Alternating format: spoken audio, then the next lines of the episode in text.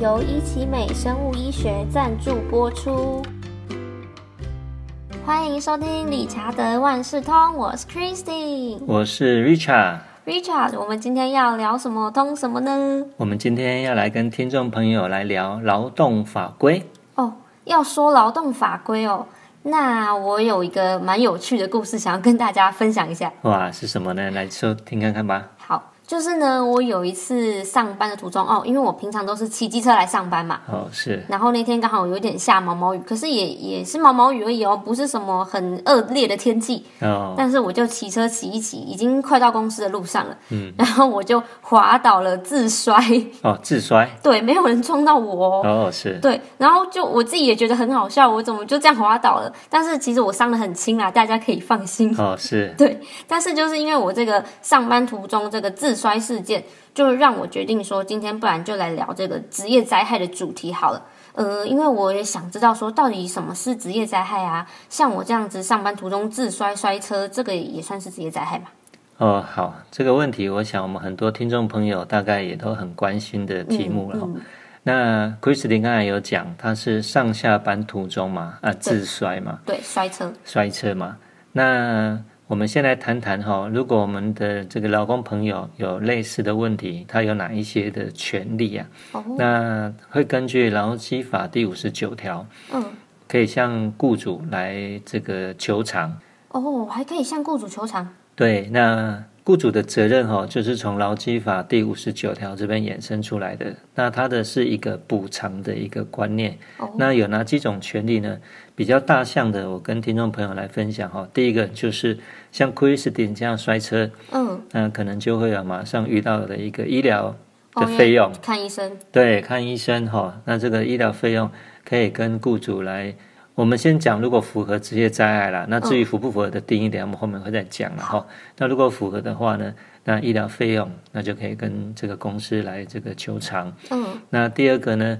就是这个万一这个可能伤的比较严重，那如果没有办法嗯、呃上班，嗯，那变成他可以有这个原领工资的一个补偿。哦，原领工资就是我全部的薪水都会拿到。呃，对，就是工资类的部分了哈、吼那这个可能比较细，我们以后再讲了。因为劳工领的薪资，我们通常对劳工来讲，亏十点可能觉得那个一个整笔钱都叫薪资啦。呃，对啊，我是这样认为啦。哦，那里面可能我们还会再有分所谓的工资跟非工资的部分。那这个以后有空我们再来谈。嗯，那在第三个部分呢，就是万一真的比较严重的话，嗯那可能导致有失能，那这个也可以来跟公司来申请这个失能补偿。那第四个呢，就是万一这个比较严重不幸身故，哦那有丧葬费跟这个死亡补偿哦，大概有这几大类。那有一个工资中介补偿，以后我们有时间再跟各位讲。所以以 Chris 的例子来讲，因为幸好是蛮幸运的哈、对啊，只好是一险个哎、好险我没事。对，一个小小摔伤、擦伤了以后，所以呢，那你就可以向公司来申请这个医疗的费用补偿。哦，那我这样听懂了，就是反正总而言之，我这种摔车是算是职业灾害的。呃，可以这样讲了哈，因为在劳基法上面五十九条，它虽然有职业灾害，可是它并没有定义职业灾害是什么，哦，它的名词没有来定义。嗯，那主管机关呢，为了照顾我们的这个劳工朋友，所以在这个劳工保险条例里面呢，那它有一点把它扩大，把它这个做一个解释啦，然后、嗯就是变成如果上下班途中，它把它变成也是职业灾害的一种，所以我们把它简单来想就好了。如果上下班途中有符合这个。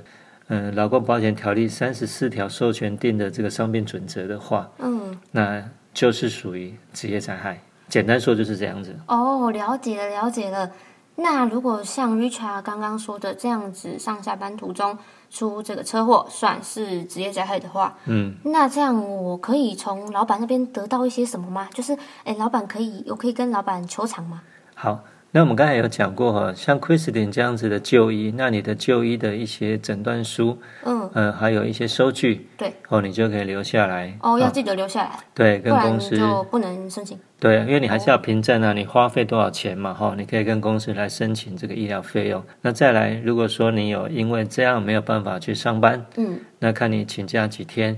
那这个呢，你就可以来请公司来支付你的原领工资。所以以哦 Christian 的状况来讲，我觉得这两个项目是你可以申请的。哦，那说到请假，因为我那一次在请假的时候，我好像记得我那个时候是请假写假单嘛，哦，是对我好像是写病假，但是我去递假单的时候啊，那个是主管跟我说我可以请一个工伤病假，那什么什么叫做工伤病假？哦，好，那这个也是我们劳工朋友，可能你也要注意你自己的权益哈、如果说你符合这个上下班途中的这一个职业灾害，嗯，那事实上你是可以，呃，填写假单的时候，你是可以填写工伤病假你的类别。哦，那像 Christine 的状况来讲，她如果是填写病假，嗯，那病假呢就会走我们劳工请假规则，病假有病假的规定，哦，哦一年呃不能超过未住院的部分不能超过呃三十天，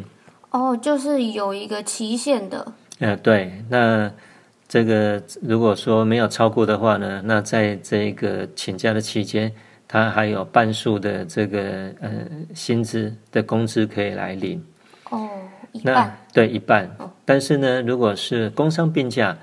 它就第一个没有像病假有一年有日数的限制，哦，这么好哦，哎，对，它规定在劳工请假规则第六条吼，嗯那它没有时间的限制，所以就是变成对你来讲，你如果在请假单上面的类别，嗯如果你写病假跟工伤病假会有很大的差别，哦，那会不会有人就是，那我就干脆一直请一直请，反正没有限制，我请个一年半载的，哦，还，嗯、实务上我们也遇过有这 样的这样子的还还真的有这种人啊？呃，有有有，呃，最常见的就是说他可能有受到伤害了哈，那这个伤害呢，他就去就医的时候，那医师呢就在诊断书上面可能就把它注明，比如说宜休养两个月，嗯，所以那他就用这个，个来跟公司说，那医生建议我休养两个月，所以我两个月就不能来上班了。哦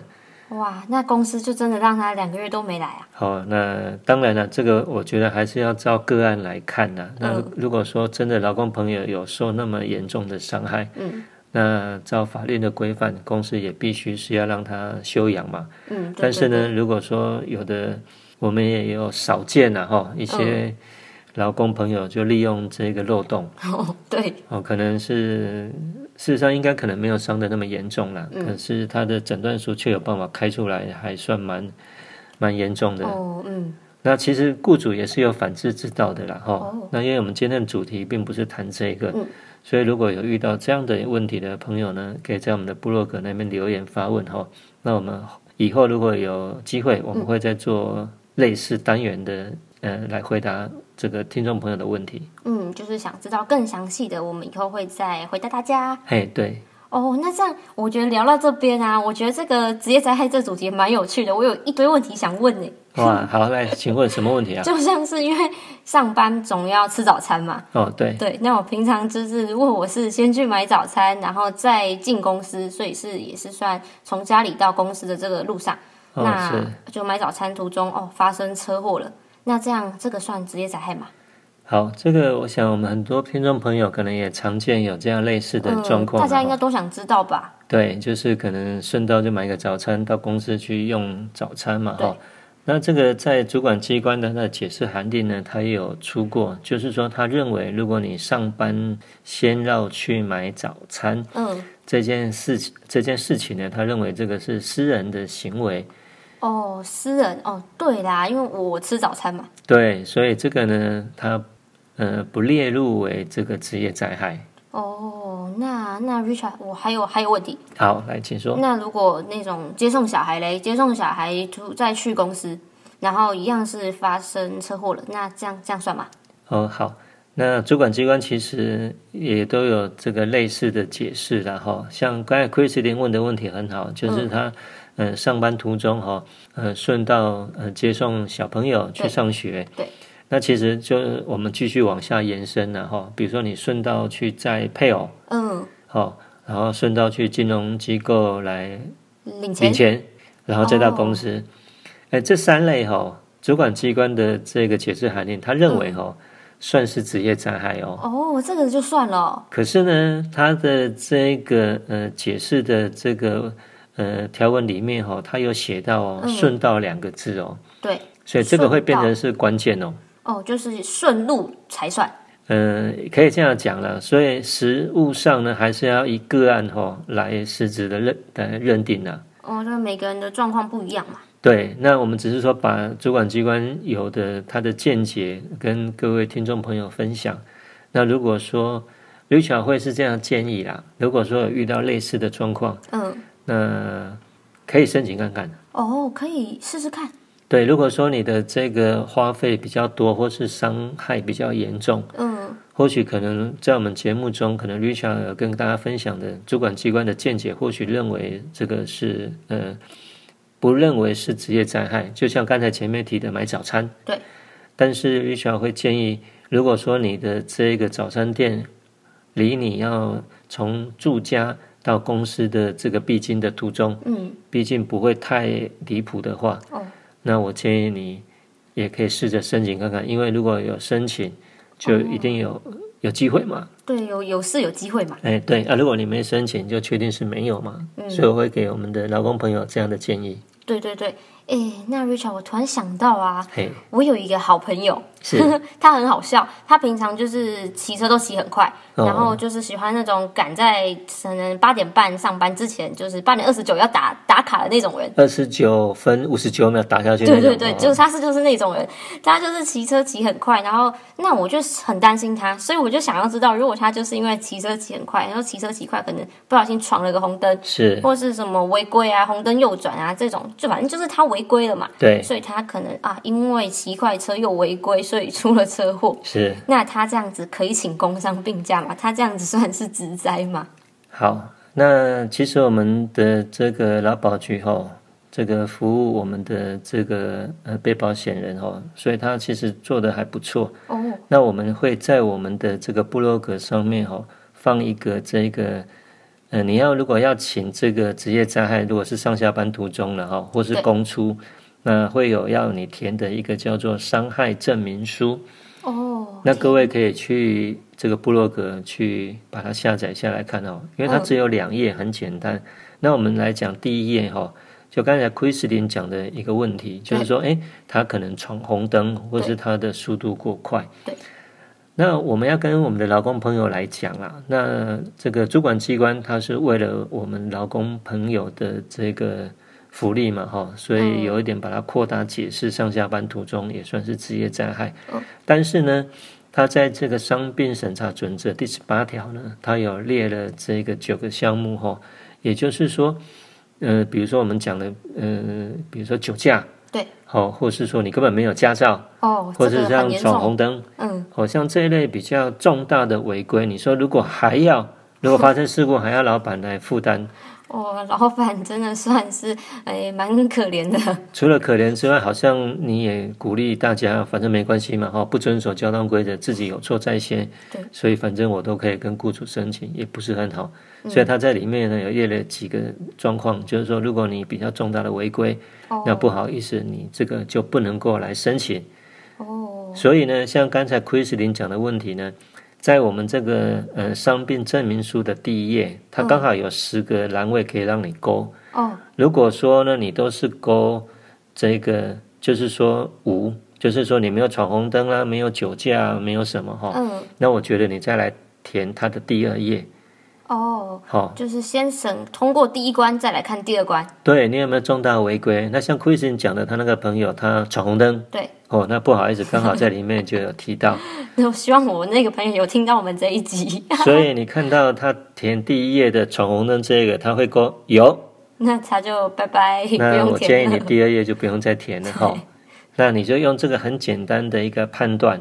就可以来呃来看看说，哎，你嗯到底符不符合资格来申请这个职业灾害？哦。那我们刚刚聊到这边，我对这种通勤上下班的啦，对上下班的这一块，我其实已经蛮了解的了，是，我也知道大概是要怎么处理了。哎，那我现在呢，因为我突然想到上下班会离开公，就是不在公司嘛。呃还有一对个时间我会不在公司，就是中午那个吃饭时间，因为哦嗯公司没有那个公餐嘛，所以就是大家同事啊出去吃饭。对，那如果我是在出去吃饭的途中就发生车祸了，那对那这个这样算吗？算职业灾害吗？哦，这个问题也是可能很常见的哈、嗯那在这个伤病审查准则呢，里面也有这一个提到，嗯，就是说公司如果它没有供应这个午餐哈，那对没有强制公司呃员工要在公司用餐的话，对，那如果是员工他中午外出嗯去用餐，那回来，不管是你出去或回来的途中，如果发生这个呃职业灾害，哦那我们也认为它算在里面。哦，所以这样离开公司中间这种离开公司也算是哦哎，对，如果中间不幸有发生什么事故啊，或怎么样哈、那这个也算是职业灾害。哦。那这样子 t r i c h a 我突然想到我之前在实习的时候啊，对，嗯，我是住在那个实习的公司的宿舍里面。哦，是公司有提供宿对舍，对对，所以那个时候我就周一到周五都住宿舍，那六日当然是想回家嘛。对，所以我就想说，那如果跟我一样是，就假如是住宿舍、住在公司的这些听众朋友们，那他如果六日回家，礼拜一早上从家里要来公司的路上，然后出了车祸，这样子哦他算是职业灾害嘛？他回家住嘛，然后又再去公司这样。好，这个 Christian 这个问题很好哦。那他周一到周五可能就是住在公司提供的宿舍，对，然后六日回家，对然后不管回家或是说从家里来公司的途中，嗯，如果发生职业灾害，哦，那这个在主管机关的解释函里，他认为这个也可以算哦，是职业灾害。那 Chris 提提的这一个呢，我再衍生另外一个问题哈、哦，嗯也可能比较常见的给我们的听众朋友，那就是什么状况呢？就是说，可能 Chris 提他是同样的例子，他周一对到周五都是住在公司提供的宿舍里面，对，没可错是，他可能其中有一天，他说觉得哎，可能他要出去外宿，嗯，哦，那可能就没有住在公司提供的宿舍。对。结果隔天呢，从这个外宿的地方要到公司去上班，对，结果途中发生了车祸，哦，我知道，那我想应该也算吧，因这算不为算职业灾害？我觉得算啊，反正跟上一题是差不多的情况嘛。哦，看起来好像差不多哈、哦。对。但是我们也特别找出来哦。那这种状况在主管机关的他的认定，他认为这个就不算职业灾害。啊，是哦，为嘿什么对嘞？嗯，这个可能我也没有办法跟各位报告说主管机关他做的这样的一个的这个心态是怎么样了。嗯，但是我还是同样的，诶，我上次上一段有跟各位讲到嘛，对，如果遇到这种状况，如果你是可能周一到周五外宿，结果不幸发生这个车祸，对，那要不要来申请看看？诶，要是我的话，听 Richard 说完，我就会试试看了。对，如果说诶，可能这个花费的金额哈，或是伤势还比较严重的话，那我建议你还是可以申请看看，因为毕竟主管机关他还是都会依个案，因为每个个案的实际状况都还嗯状不况太一不样嘛。同，那个不是白不是嘛。对，那还是我建议可以来申请看看的。哦，那其实今天跟 Richard 这样讨论完、聊完之后，我觉得当老板人好像不是那么幸运诶。诶，要这样讲吗？就是我觉得当员工好像比较幸福，嗯，就是因为老板好像就是像上下班的途中啊，或者是像刚刚说出去吃午餐啊，这个万一出了什么事情，都是老板买单。哦，老板压力有够大的。嗯，对我啊，就是在想说，有没有什么方法可以让这个老板啊、雇主的损失不要这么惨重，就是让诶、老板跟员工这个劳资双方可以达到一个平衡，有没有什么方法？嗯，这个问题哈、问的很好，那我再提供另外一个故事给大家参考哦。嗯，好，就是在一百零八年的十二月十四号，嗯，那有一个朋友的小孩呢，他也是成大毕业的高材生哦，然后那一年就是在台南教补习班，嗯等于是补习班的老师啦。那那一天中午十二点，他从台南的补习班下班下课然后对等于要赶去高雄的另外一家补习班上课，他是上下午一点半的的课。哦，所以他是又下班，然后另外一边又要上班。哎，对，这个案例很特殊哈、嗯等于、可是，在要台南到高雄的路上发生车祸，结果不幸呢，呃，当场就身亡了。哦，那结果呢，这两家补习班在台南的，好像他们的习惯，因为补习班老师也不是强制纳保的对象啦，所以都没有帮他啊是哦对加保劳保，所以就变成回答 Christine 问的问题。嗯，那遇到这样的状况，那如果是认定是雇佣的话，对，那不好意思，他就可以向这两家补习班来依照劳基法第五十九条来做求偿的动作。哦，那因为他们没有帮这一个老师投保劳保，因为我们劳保其实里面有分两个部分嘛，一个是普通事故，一个是职业灾害嘛，吼。哦，那因为他都没有投保，所以变成好，如果说这个呃老师依劳基法第五十九条向雇主来求偿的时候，嗯，那雇主必须要从他自己的荷包掏出来来付给这个老师。哦，我知道了，因为他没有帮他保保险，对，那他如果说有保劳保，嗯而且呢，他有足额保险，就是说他的薪资领多少，没有以多报少的话，对，那其实劳保的这个职业灾害保险可以帮他分摊很大部分的责任。哦，保险好像真的很重要哎，嗯，在这个案例，他就会觉得非常重要了，尤其是第一个补习班，台南那个补习班，那个老板可能到现在可能还不知道发生什么状况，因为其实他那一天十二月十四号是上第二次的班，第一次他们认为那个叫试教，哦，所以等于对他来讲，状况他可能说上班第一天就发生了这样的状况，对，那他可能认为那这个也不是我的责任啊，这个你下班了，最多只是道义上的责任。哦，所以这案件呢，现在已经在台南地方法院哦哦在诉讼当中了。那因为今天时间的关系，下次呢，呃，有机会这个案例会非常的呃精彩哦，因为它很复杂。嗯，而且好像现在还在进行当中嘛，对，进行当中已经调解了这个三次了哈、哦嗯所以呢，大家可以密切注意。呃，最后就是建议啦，雇主除了呃劳保该保的一定要保，对，哦，不能够去省这个小钱。那如果可以的话呢，也可以帮员工保那个团体保险，好、把那个保障网再做得更完善啊，以免遇到这样子的一个事故的时候，那嗯老板会提心吊胆的。对对对，我觉得这个劳保啊真的很重要。诶，聊到这个职业灾害的这个主题啊，其是实我觉得好像虽然不会说人人都遇到这种车祸的状况，对但是我觉得这是大家都应该要基本要知道的这个常识知识，对。这样才可以保障自己的权益。对啊，如果你知道自己的权益有哪一些，其实呃老板资方更要来听了、哈、哦，对对对，因为老板一定要记得帮员工保保险啦。对，不然的话，遇到像这个，呃，坦白讲，这个金额都是几十万、上百万起跳的哇哈、哎，真的是，如果要自掏腰包，这个负担有一点重哦。对，负担就会有点重了。请这个听众朋友一定要哈，嗯、小心再小心。嗯，对，今天呢、啊跟 Richard 这样聊完之后，我觉得真的收获满满呢。不然我以前就是对这种像可能劳保啊，或是对职业灾害，我根本就不知道什么是职业灾害啊。 是，对啊，所以我觉得这个听众朋友一定要诶准时的关注我们节目，也可以跟我一起，就是边听边成长。好，也希望我们听众朋友呢，能够喜欢我们的节目呢，来订阅我们的节目。嗯，如果有任何问题，也可以写 email 给我们，或是到我们的部落格或是脸书的粉丝团来留言哦。好，谢谢各位听众朋友，嗯，我们今天节目就到这边，拜拜。好，拜拜。